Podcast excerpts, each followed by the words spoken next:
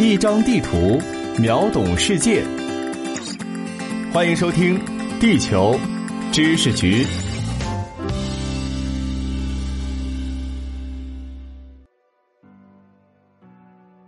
欢迎来到地球知识局，我是零零六号地球观察员俊达。近期，抖音音乐人刘爽在去年创作的歌曲《漠河舞厅》意外走红。这是一首致哀歌曲，其背景便与一九八七年发生的大兴安岭五六特大森林火灾有关。林区大火已经过去三十多年，新一代年轻人很少有人了解这场举国震惊的悲剧，但在老一辈人的印象中，可谓是记忆深刻。或许还有人记得，当时很多好事者编排各种段子。将当年春晚上大火的由费翔老师演唱的《冬天里的一把火》与火灾事件强行关联，也算是那个时代的特殊记忆。次年，大兴安岭五六火灾纪念馆建成开馆，之后又扩建了一次，一幕幕真实场景复现，以作警示。这座纪念馆便位于漠河市区，静静伫立在那里，注视着今天南来北往的游客。提到漠河，人们对它的印象。莫过于教科书中谈及的中国最北端，的确，这也是漠河对外宣传的一张名片。在抖音上一搜漠河，铺天盖地的都是与北有关的话题。但事实上，外界对漠河的了解依然知之甚少。就以漠河的名片而言，大多数人并不知道中国最北端的一系列细节，就连找北也是一个技术活除此之外，在一百多年前，有一个非法国家在漠河境内被消灭了。其相关遗址还保存至今。漠河位于中国最北端，也许大多数人对这句话并没有什么概念，其原因便是不了解其中的空间距离感。东北作为中国北方一个完整而相对独立的自然地理区域，外省人甚至东北人都很少在内部做细分。这种给外界铁板一块团结的感觉，再加上几个距离相对较近的大城市等多重因素。会使得外人误认为东北很小，实际上，东北太大了。漠河正是体现东北之大的很好范例。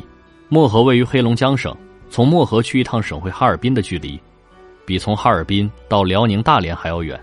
东北区域内的对比，或许仍使人无感。想直观感受，还是要拿关内的地理元素做比较。一个事实可能出乎人们的意料：石家庄到深圳的距离。和漠河到大连的距离其实差不多，且局部路段并没有高速公路。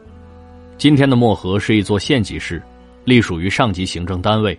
虽然包含着著名地理元素的大兴安岭地区在外界并不怎么出名，但是它可是中国东部最特殊的一个地级行政单位。首先是地名，大兴安岭地区中的地区是一个近几十年来常见的行政区域名称，但在今天。中国东部只有它还保留着地区之名，其他保留地区之名的地级行政区仅存在于中国西部的西藏、新疆两个少数民族自治区。其次是大兴安岭地区的行政公署驻地加格达奇区，与地区所下辖的松岭区，实际上位于内蒙古自治区呼伦贝尔市的鄂伦春自治旗境内。从漠河去一趟行署，理论上就要出省，同时距离长达四百六十一公里。比合肥到杭州还要远得多，可以说，在地区内去一趟漠河都已经很麻烦了，更不用说外界去一趟漠河有多么不方便了。当你不远万里的来到漠河之后，第一件事就是去找北。没错，来漠河旅游就是要找北，不找北就等于没有去漠河，也对不起你的车票、机票、油钱。当然，找北也是一个技术活找错了或者没找到。也是旅途中的遗憾。不考虑从满归、呼玛等地来漠河的二班人，一般人来到漠河的第一站，往往都是漠河市区。在城区西部，便有一个与北有关的观赏点，这就是北极星广场。在广场中央，位于一百五十三个台阶之上的北极星雕像，是漠河的标志性建筑，名为腾飞。左边是一只展翅欲飞的天鹅，右边是一只引吭高歌的金鸡。意为漠河是金鸡之冠，天鹅之首，最顶端的星为北极星，意为漠河是祖国北垂的一颗璀璨明星。作为漠河的大型广场之一，各种活动的开幕仪式均在此举行。同时，它也有着颇为地道的一面。为当地人晨练休闲的首选场所。今天的漠河城区自然不是中国最北端，城区还有着另外一个地名——西林集镇。最早的漠河并不在这里，而是在城区以北七十四公里的漠河村。漠河村对外界来说比较陌生，其实它是漠河的诞生地。民间有谚云：“先有漠河村，后有漠河县。”但在今天的漠河地图上，已经无法找到漠河村这一地名，它以另一个新面目展现在世人面前。这就是大名鼎鼎的北极村。北极村可以说是漠河旅游的必去景点之一，众多旅游者也是奔着北极村的名号纷纷前往。在北极村风景旅游区漫步，便可以遇到许多与北极有关的雕像及碑刻，它们大多富有趣味，既有金鸡之冠、我找到北了等出圈的景观，也有写在树上、刻在石中、藏在隐蔽角落的各种北字。至于最核心的地点，当然是位于黑龙江畔的神州北极石碑以及中俄幺三八号界碑。此外，附近的元宝山等历史遗迹以及北极哨所、中国北极地磁台台址也值得一去。以北极命名的北极村，真的是中国的最北点吗？实则不然，它连中国最北的村都不是，只是中国最北的镇级行政单位——北极镇驻地。中国最北的村庄，便是距离北极村将近一百公里，同样位于北极镇的北红村，其原名大草甸子村，是一座具有俄罗斯风情的边塞小村。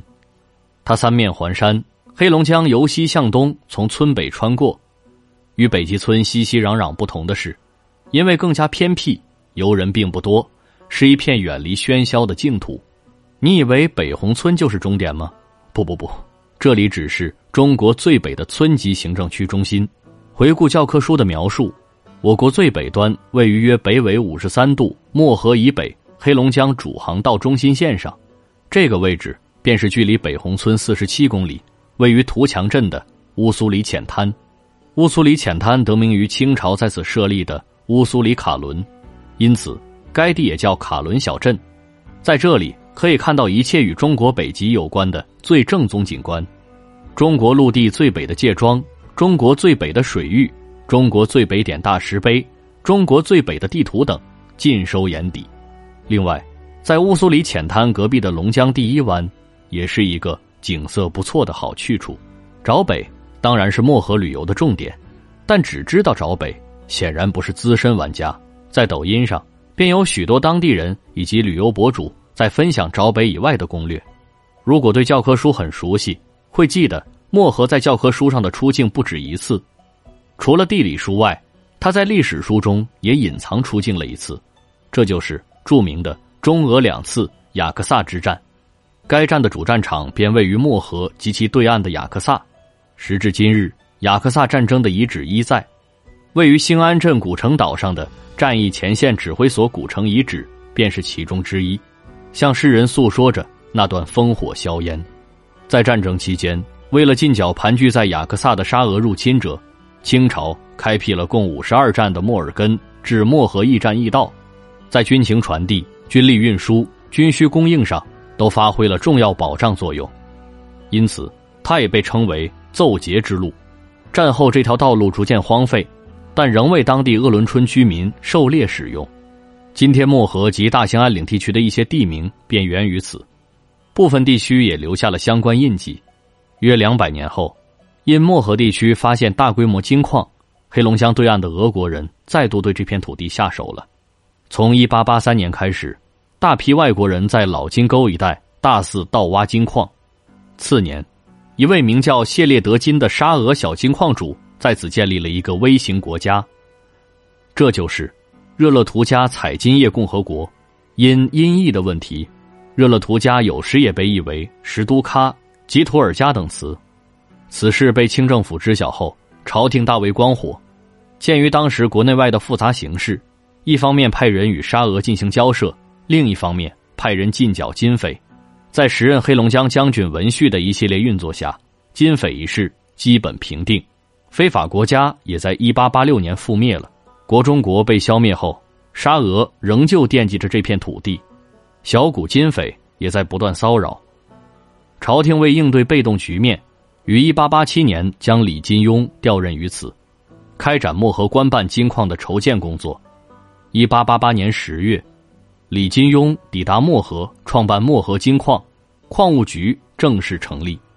两年后，李金庸终因操劳过度而积劳成疾，在漠河金矿与世长辞。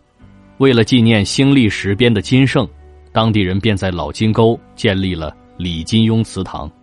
值得一提的是。当年逐渐荒废的奏节之路，也在李金庸的主持下重新开辟，成为黄金之路，并将此驿站驿道向西拓至老沟、洛谷河，最后到八道卡，增加了八站，至此达到三十三个驿站。就在二零一三年，古驿道驿站正式被公布为第七批全国重点文物保护单位，成为小众群体刷宝人士的又一打卡点。古驿站驿道本身到了今天也有新的传承动向，这条古道的部分段落与中国目前正在建设的环边境线景观大道之一的 G 三三幺国道恰好重合。漠河的故事到这里就完了吗？并不是，漠河火起来了本身也是一个故事。在进入互联网快消时代的今天，生活节奏变得越来越快，随着城镇化的发展，以及人口越来越往大城市聚集。小地方的存在感越来越低，宛如一个小透明被遗忘在时代洪流之中。大城市对小城市的虹吸效应在信息领域同样存在。每一个小地方都值得被看见，每一个小地方都值得被挖掘，这是互联网创造社会价值的重要体现。借助着互联网的风口，就让这些宝藏城市一个个发展起来、鲜活起来，文旅产业也一定会度过寒冬。好了。本节目由喜马拉雅独家授权播出，地球知识局全权制作。我们下期再见。